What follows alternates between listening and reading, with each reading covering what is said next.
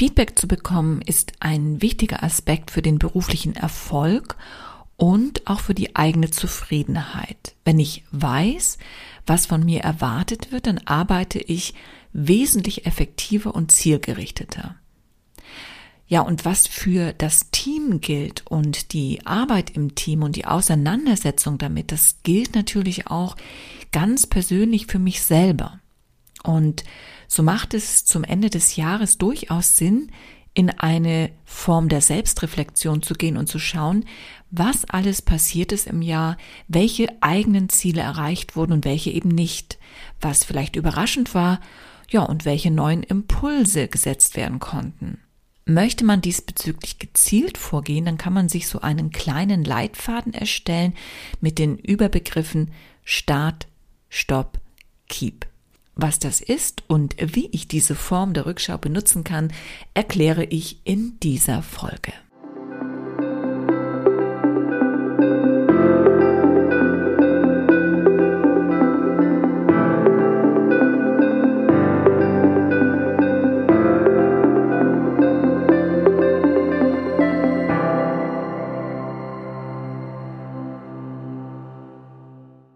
Angeblich soll Albert Einstein einmal gesagt haben, die Definition von Wahnsinn ist, immer wieder das Gleiche zu tun und andere Ergebnisse zu erwarten.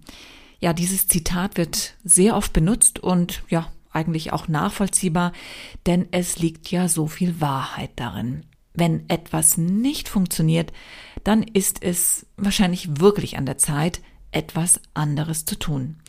Ja, um aber herauszufinden, was gut funktioniert hat, was nicht und was neu ausprobiert werden soll, ist es ratsam, sich die notwendige Zeit zu nehmen. Und dann kann man eine Form der Standortanalyse machen.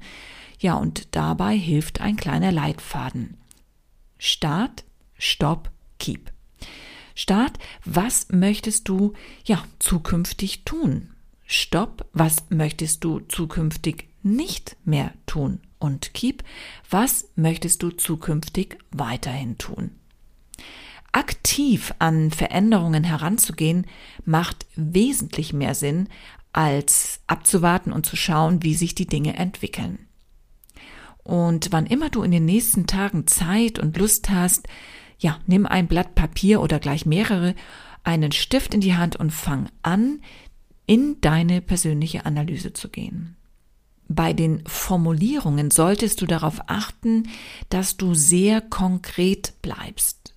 Wenn du nämlich konkret aufschreibst, was du machen möchtest, dann werden deine Ziele messbar und dann geben sie dir die Möglichkeit, ja bei einer späteren Rückschau zu sehen, ob du deine Ziele erreichen konntest. Anstatt also zu schreiben, ich möchte im nächsten Jahr mehr Kurse als Tanzpädagogin oder Tanzpädagoge geben, ja, dann schreibst du einfach ganz konkret, ich möchte im nächsten Jahr drei weitere Kurse als Tanzpädagogin, als Tanzpädagoge geben, um hier jetzt mal ein Beispiel zu nennen. Ja, und somit haben wir auch schon den Startknopf unserer Retrospektive gedrückt. Schreibe also auf, was du im nächsten Jahr alles neu beginnen möchtest.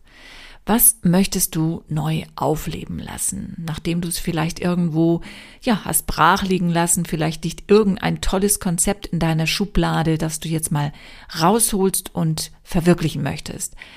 Welche Träume und Visionen hast du, die du im nächsten Jahr umsetzen möchtest oder zumindest starten möchtest, sie umzusetzen? Ja, welche konkreten Ziele möchtest du erreichen? Dabei kann es also wirklich um ganz unterschiedliche Themen im beruflichen wie natürlich auch im privaten Bereich gehen. Von Job, Gestaltung über Morgenroutinen oder soziale Beziehungen, über Gesundheit, Hobbys, Finanzen oder vielleicht möchtest du einfach auch mal an deinen Glaubenssätzen arbeiten. In ähnlicher Form verfährst du jetzt mit dem Stopp. Schau zurück und schreibe auf, was du nicht mehr in deinem Leben haben möchtest. Welche Aktivitäten möchtest du zum Beispiel einstellen? Wofür möchtest du keine Energie mehr verschwenden? Von was möchtest du dich trennen und ja, woran hast du vielleicht gar kein Interesse mehr und so weiter. Ja, und dann fehlt eigentlich nur noch das Keep in der Retrospektive. Denn es gibt ja auch immer Dinge, die einen im Leben begleiten, die wirklich wichtig für einen sind, die das eigene Wohlbefinden sozusagen kreieren und auf die man überhaupt nicht verzichten möchte. Und was genau ist das bei dir? Von was möchtest du dich auf gar keinen Fall trennen? Welche Projekte möchtest du unbedingt fortführen? Ja, und mit welchen Menschen möchtest du weiterhin in deinem Leben zu tun haben? Und welche persönlichen Haltungen und Einstellungen gehören zu dir, ja, und sollen auch so bleiben? Was tut dir gut?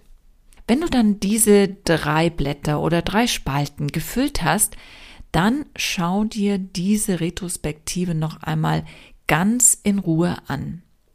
Lass das Geschriebene einfach mal auf dich wirken, leg's vielleicht auch erstmal einen Tag zur Seite und schau dann noch einmal drauf. Und dann holst du aus jedem dieser Bereiche ein bis drei Antworten heraus. Daraus kannst du dir nämlich dann dein Vision Board erstellen. Zum Beispiel.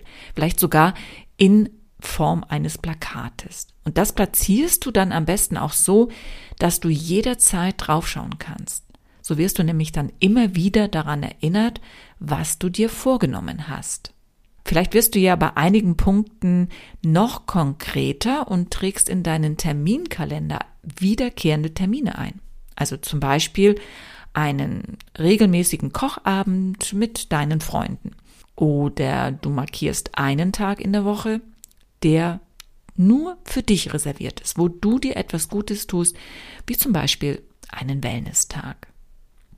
Also ich bin mir auch sicher, dass dir da selber viele gute Ideen einfallen werden. Und ja, wichtig ist letztendlich ja immer sich darüber klar zu sein, dass man ganz aktiv seine eigene Lebenssituation verändern kann, auch wenn natürlich viele Dinge nicht einfach über Nacht passieren. Es sind am Ende des Tages die einzelnen kleinen Schritte, die einem zu seinem Ziel führen.